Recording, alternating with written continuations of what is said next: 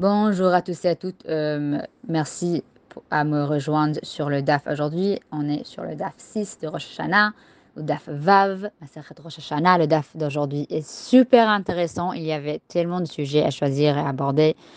Euh, mais comme il y a un aspect féministe à ce podcast, je pensais qu'il serait intéressant d'approfondir la façon dont la Gemara et certains commentateurs regardent la chaîne causale entre une femme et son mari. Le premier aspect de cela dans le Gemara, nous examinerons est une source agadique, alors que le seconde, si on a le temps, est une source alarique. Maintenant, je ne sais pas si je suis censée faire le podcast plus que 15 minutes.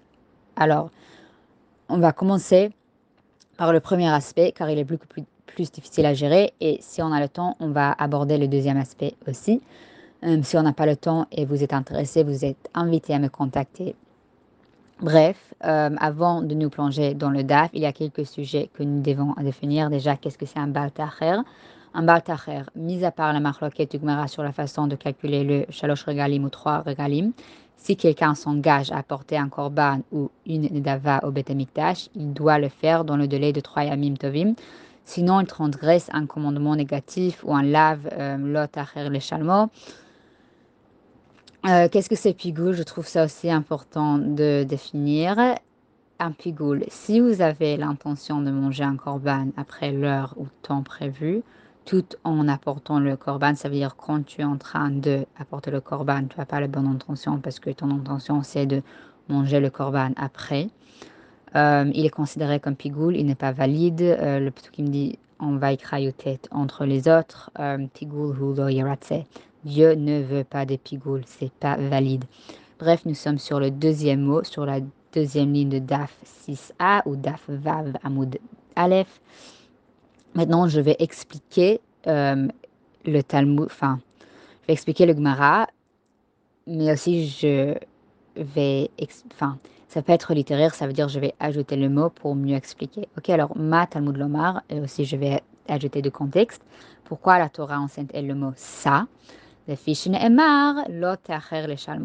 Puisqu'il est dit, euh, il y a un pasuk, euh, c'est en Dvarim Kaf Gimel, et c'est l'otacher le shalmo, vous ne devriez pas tarder à le payer maintenant. C'est très important. En fait, il y a le Torah Or il y a le Torah Or. Torah Or c'est de côté de Gmara et ça te donne le pasuk en entière. Maintenant, il y a le Torah Or qui ne donne pas le pasuk en entière. Il te donne un petit sur comme ça. Et après, tu vois le Sefer et le Perek. Et moi, je préfère ça, comme ça, ça te force à regarder tout le Pasuk, euh, tout le Perek dans son intégralité et le contexte de Pasuk. C'est hyper important. Euh, bref, les fiches Emar, euh, la Torah enseigne et le mot ça, puisqu'il a dit vous ne devriez pas attarder à le payer, que encore une fois, c'est une Pasuk en Devarim. Kaf Bet, pour être exact. Maintenant, Shomea Ani Af Me'acher Nidro Be Val Ça veut dire littéralement, j'entendrai que même celui qui retarde son vœu ne s'apaise pas. Maintenant, qu'est-ce que ça veut dire? Ça veut dire, j'aurais pu interpréter à partir de ce pasuk ou verset que même celui qui tarde à payer son vœu et inclut donc, il ne serait pas accepté. Un bal c'est quelqu'un qui ne serait pas accepté. Et un bal après mitzvah, c'est quelqu'un qui ne fait pas cette mitzvah.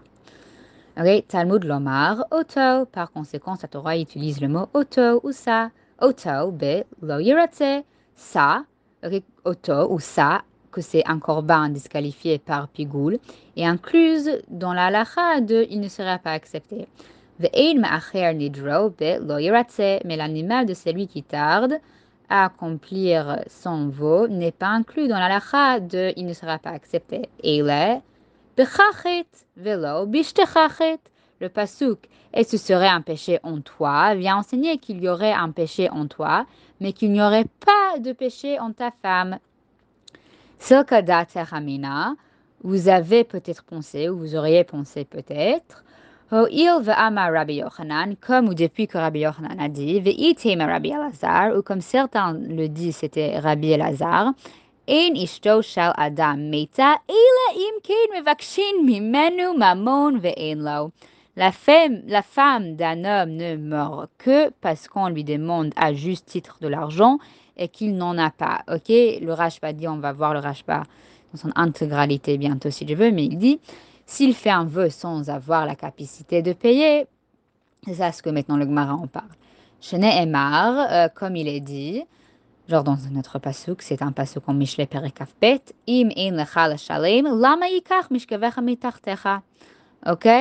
Comme il est dit dans un pasuk, si vous n'avez pas d'argent pour payer, pourquoi devrait-il prendre votre lit sous vos pieds? Maintenant, euh, le pasuk en Michelet se réfère à ceux qui garantissent les prêts.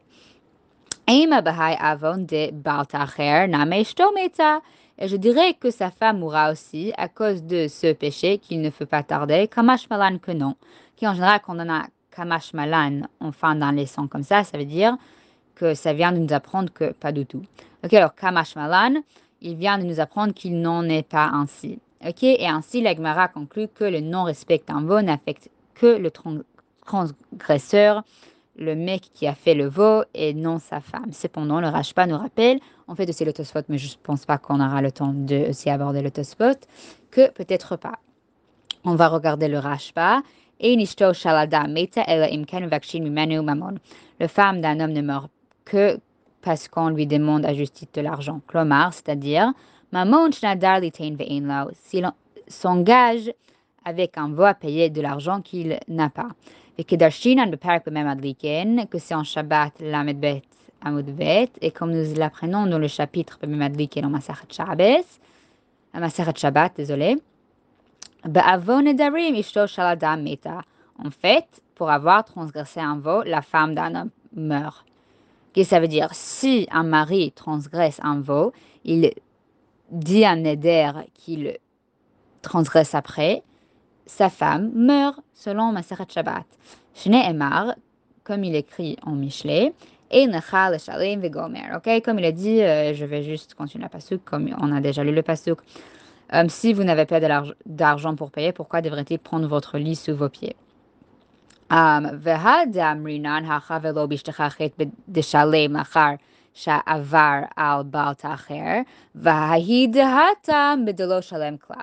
Ok, Damrinan, ça veut dire comme on a dit, euh, Hacha ici, Hatam là-bas, Bedeshalem, Dalet ici, c'est comme Shin en hébreu, Shalem ça veut dire payer. Euh, les autres mots en araméen, non. Ok, alors quand on voit Veha Damrinan Hacha, Velo Bishtecha Chet, Bedeshalem Lacher Shavar, Albat Acher, Vahida Hatam, Bedelo Shalem Klau. Ok, alors le Rashba dit donc la raison pour laquelle la femme ne meurt pas dans notre Gemara, genre ça veut dire le Gemara maintenant Rosh Hashanah, est parce que le mari finira par payer son veau, mais juste il va finira par payer son veau après être devenu un Baal Alors, quand le Gemara en Shabbat, où la femme meurt effectivement, c'est car il ne paye jamais son veau. Ok, late is better than nothing, apparemment. Alors, la question devient pourquoi la vie d'une femme dépend, elle, en théorie, du péché de son mari Et pouvons-nous penser à un moment dans la Torah où la vie d'une femme dépendait du péché de son mari, en particulier de son incapacité d'accomplir un veau Maintenant, en tant qu'enfant, beaucoup d'entre nous, euh, on toute la même midrash qui apparaît à la fois dans Bereshit Rabba, Vaikra Rabba, Midrash Tantruma, je vais dire, etc., etc., etc., où Rachel ou Rachel meurt sur le chemin d'Israël ou Eretz Israël parce que Yaakov a retardé d'accomplissement de son vœu d'apporter un Nissoar Shemen. Je pense en français on dit Nissoar Shemen, c'est libation de huile au Misbeach à Bethel. À titre anecdote en fait, la Parshat de Rachim note que l'Agmara entre en conflit avec le Midrash.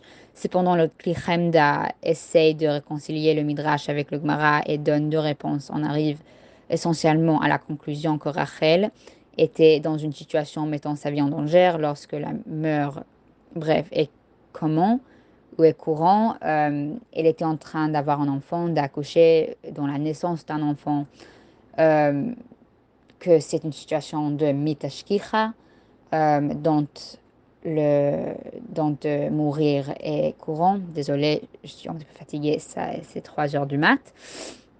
Et donc, Hachem a rendu justice, entre, entre guillemets, mais dans des circonstances normales, elle ne serait pas morte. Maintenant, il fallait comprendre le sugya en brachot, etc., pour comprendre ça en profondeur, mais c'est ça le concept en général. Euh, chacun d'entre nous qui écoute ce podcast a la maturité nécessaire pour contextualiser la situation d'une femme mourant pour les péchés de son mari en respectant nos sages. Cependant, c'est aussi un rappel du chemin parcouru par les femmes dans le Ravodat Hashem. Je trouve ça comme une métaphore très belle. Toutes les femmes qui écoutent à ce podcast devraient se donner une salve d'applaudissements. À l'époque du Gemara, les femmes n'étaient pas tenues pour responsables d'apprendre la Torah, alors la kavod, et encore moins d'accomplir les mitzvot limitées par le temps. Les pères n'étaient pas tenus de certains mitzvot envers leurs filles qu'ils étaient envers leurs fils, et la vie des femmes était poussée à la périphérie du judaïsme, pour citer Rachel Adler avec des esclaves et des enfants. Euh, la vie d'une femme tournait autour de celle d'un homme et de sa capacité à accomplir des mitzvot, à tel point que nous avons la Voudraham qui dit, encore une fois, la Voudraham dit ça ici, il faut contextualiser ce qu'il dit. La Voudraham dit beaucoup de belles choses aussi et beaucoup de choses qui sont justes. Bref, on est sur Avoudraham, Char Gimel, euh, Berkat Mitzvot, et c'est le tout petit Rashi.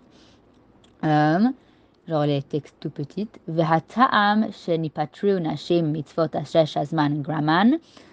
Il dit graman im anun, avec un nun, et la raison pour laquelle les femmes sont exemptées des mitzvot positifs qui sont limitées par le temps.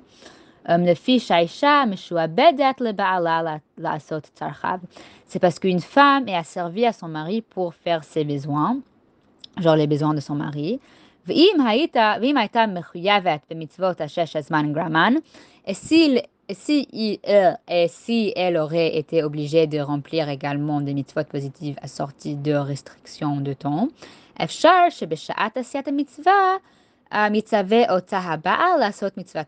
il est possible que pendant qu'elle fait l'une des mitzvot Hashem, son mari lui commande de faire une de ses commandements. Quand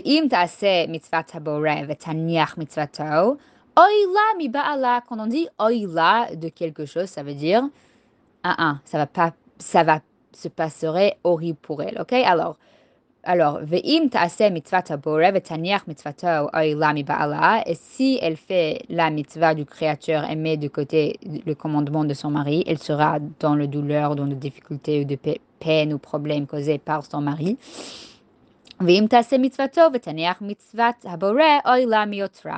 Si elle fait les commandements de son mari et met de côté les mitzvahs du Créateur, elle aura des problèmes avec le Créateur. Le fichar, par conséquent, euh, le Créateur a exempté les femmes de ses mitzvot. Comme ça, il y aurait la paix avec son mari. Le Avodram continue, mais on va continuer de toute façon avec Magin Avos, le, Magin Avot, désolé, le Rashbat, Alavot, Perikpet, Mishnah Aleph. Il dit, le fils a oved et adonav et une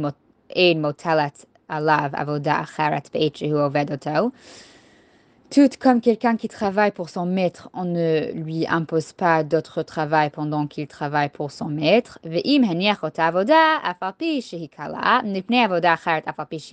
Si on met de côté ce travail, même s'il est léger pour des autres travaux, même s'il peut être avoir plus de gravité, et en ce qui concerne la question sur Osak, le mitzvah, pas mitzvah, ou quelqu'un qui est en train de faire une mitzvah est exempté de faire un autre mitzvah. Le Magen Avot dit clairement ici que ne mettons pas de côté une mitzvah plus légère pour, pour une mitzvah plus sérieuse, entre guillemets. L'esclave ou quelqu'un qui travaille pour son maître négligerait ou diminuerait la valeur du travail qu'il est actuellement censé de faire maintenant ou en train de faire. Ok?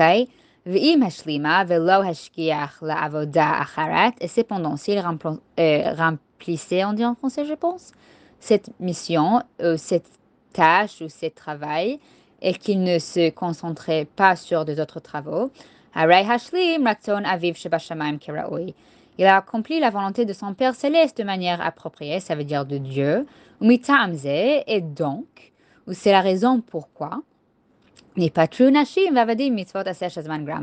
femmes et les esclaves sont exemptés des mitzvot positives, limitées dans le temps.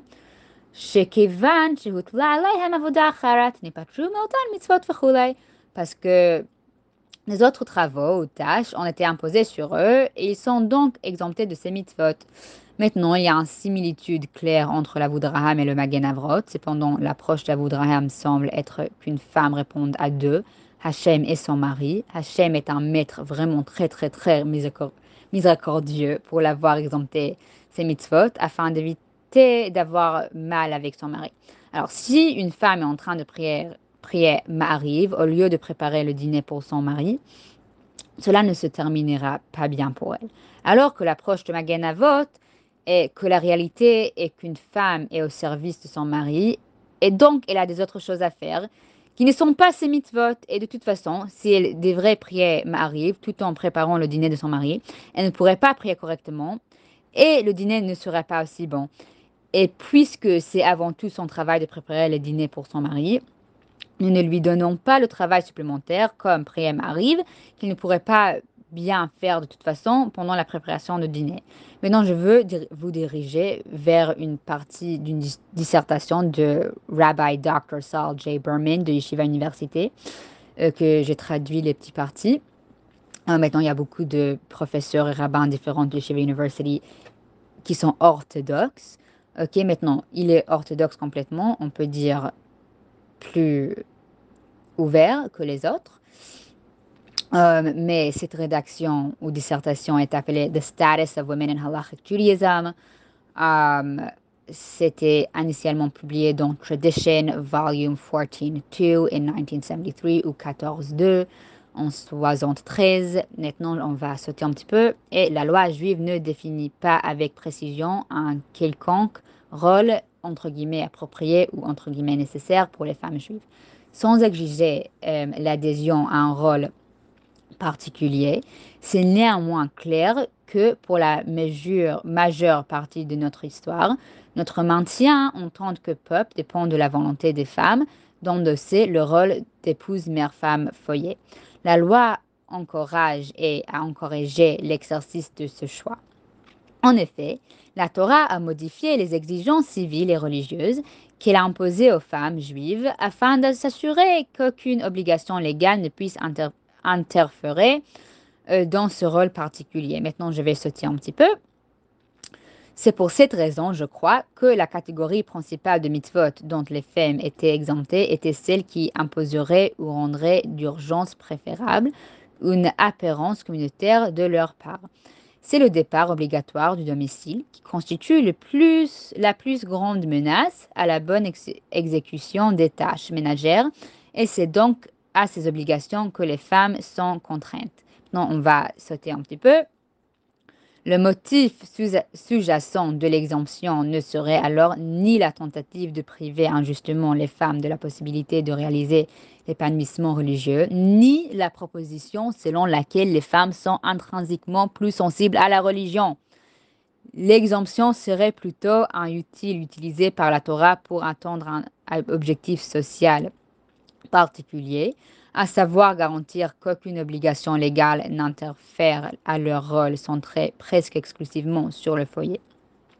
Cependant, il est important de souligner que, même avec ces exemptions, le rôle épouse-mère-femme au foyer n'est pas le rôle obligatoire ou exclusivement approprié, bien qu'il soit clairement le rôle préféré et donc protégé.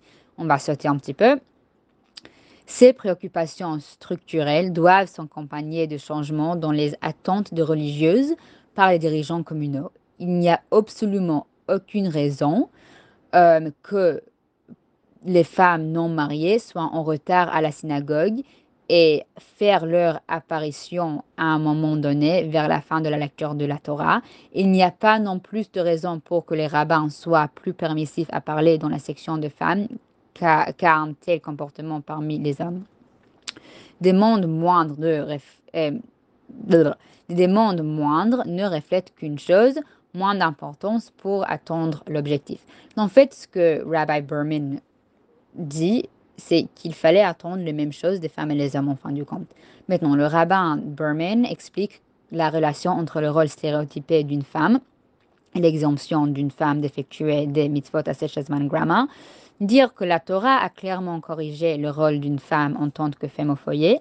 Les mitzvot sensibles aux facteurs du temps entraveront le rôle d'une femme en tant que femme au foyer. Et afin d'en corriger, les femmes ont continué d'être femmes au foyer. La Torah euh, les décharge de leur responsabilité de faire de nombreuses mitzvot liées au temps. Cependant, ce rôle d'une femme juive, euh, tant que femme au foyer selon le rabbin Saul J. Berman, n'est pas une obligation nécessaire ou toujours appropriée pour chaque femme. Maintenant, à quel problème le rabbin Berman fait-il allusion vers la fin de l'extrait? Et aussi quelles sont les conséquences de ce problème ou quel objectif, entre guillemets, par le rabbin Berman? Euh, les femmes célibataires qui ne sont pas de femmes au foyer ne sont pas encouragées à prendre la responsabilité de mitzvot de la même manière que les hommes. En conséquence, elles arrivent en retard à la synagogue et sont en quelque sorte autorisées à parler pendant la prière, ce qui n'est pas correct. Et l'objectif pour le rabbin Berman, c'est l'avancement de l'éducation de femmes et le rôle des femmes dans le judaïsme euh, traditionnel. Euh, sur une petite anecdote de ça, je veux faire un petit shout-out pour, euh, à le Rabbi Hain, Rabbi Shmuel Hain, euh, dans mon synagogue à YIOZ, Young Israel Oab Tzadek. Euh, pourquoi? C'était un rabbin, ou c'est un rabbin, il est encore en vie, aux États-Unis, dans notre choule, qui était très ouvert et très froum en même temps. Qu'est-ce que j'ai... Ah oui, je voulais parler de Rabbi Hain. en fait, il était notre rabbin de la synagogue, il était vraiment sympa et très compétent. Il a joué un grand rôle dans mon développement personnel et religieux. Il m'a permis et m'a fait confiance pour diriger l'apprentissage toute la nuit pour Shavuot, pour que les jeunes, euh, pendant, pour les jeunes pendant que j'étais au lycée, par exemple, ce shurim était toujours ouvert aux hommes et aux, et aux femmes et s'assurer que les hommes et les femmes avaient un statut égal dans notre synagogue. Et je pense que cela peut jouer un rôle énorme dans le fait qu'il n'y a eu pratiquement pas du tout de bavardage pendant les prières, la lecture de la Torah et ses discours parmi des hommes et parmi des femmes. Il a également permis aux femmes de donner des shurim qui dépassent le quart de Tnut à un public mixte. Euh, bref, alors je vois qu'il y a quelque chose de correct en ce que le rabbin Berman dit. Maintenant, la Torah est un arbre de vie pour ceux qui la détiennent. Euh,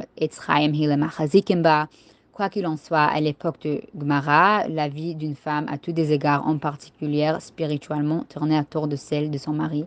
Et cette Gmara, ainsi que le Gmara que le Rashba et les Tosafot apportent de Shabbat, on sent un clair reflet. Cependant, avec toutes les femmes pieuses d'aujourd'hui, la réalité reflétée est différente. Ok, ils prennent, ou les femmes, alors elles prennent la lacha et leur mesora par les mains et ils creusent et cherchent constamment à améliorer leur avodat Hashem. Aujourd'hui, nous avons des hommes d'hôtes incroyables et géniales comme Myriam Ackerman Summer, qui à travers aussi euh, Hana euh, Rumi et à travers les hauts et le bas et Myriam a dirigé un podcast d'Afiomi montrant un exemple aux filles françaises qu'elles peuvent prendre en charge leur apprentissage de la Torah et le maîtriser, peu importe quand elles commencent. Nous avons des femmes comme Shira qui dirige euh, le compte Insta Kirtono et par son amour pour la Mesora et son avodat Hashem se sont également lancées dans un voyage d'apprentissage plus avancé. J'ai une très bonne amie, Elitza, qui est orthodoxe alarique et fromme dans toutes les manières et avec tsniout et voûte et reine, se lève tôt et met des tous les jours, sauf quand elle n'est pas censée de faire. Maintenant, les femmes ont le droit de mettre des Je trouve que c'est quelque chose de très belle qu'elle le fait, encore une fois, avec tsniout et voûte et reine.